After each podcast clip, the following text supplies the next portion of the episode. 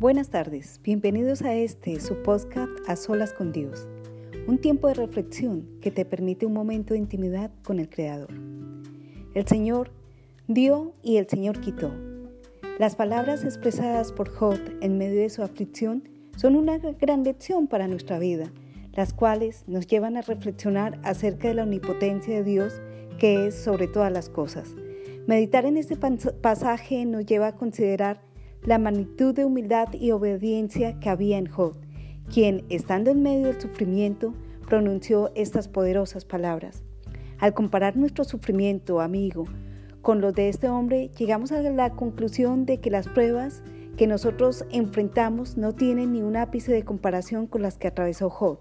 Él reconoció el señorío de Dios, de quien provenía todas las cosas que poseía y quien estaba en disposición de tomarlas en cualquier momento. Hay ocasiones en nuestra vida en donde las cosas no salen de acuerdo a lo esperado.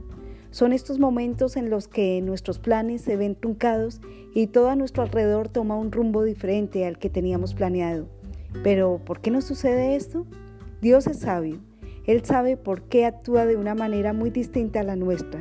De modo que cuando las cosas no salen como queremos, es porque tal vez eso que queríamos no era lo más conveniente para nuestra vida.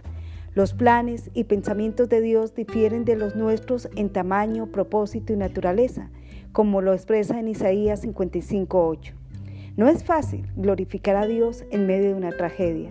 Esto solo lo logran los valientes. El sentimiento de dolor y la culpa nos hace pensar en el por qué Dios permite que tales cosas sucedan. Sin embargo, no está en nosotros el razonar los planes de Dios, solamente en aceptar y obedecer. Estimado amigo, no juzguemos a Dios cuando las cosas no suceden como queremos. Más bien, pidámosle a Él que sane nuestro dolor y que nos ayude a aceptar los planes que tiene para nuestra vida. Digamos al igual que, Job, Jehová dio y Jehová quitó. Sea el nombre de Jehová bendito, porque Dios siempre tiene el control. Gracias por estar ahí y no te pierdas la próxima reflexión a solas con Dios. Hasta pronto.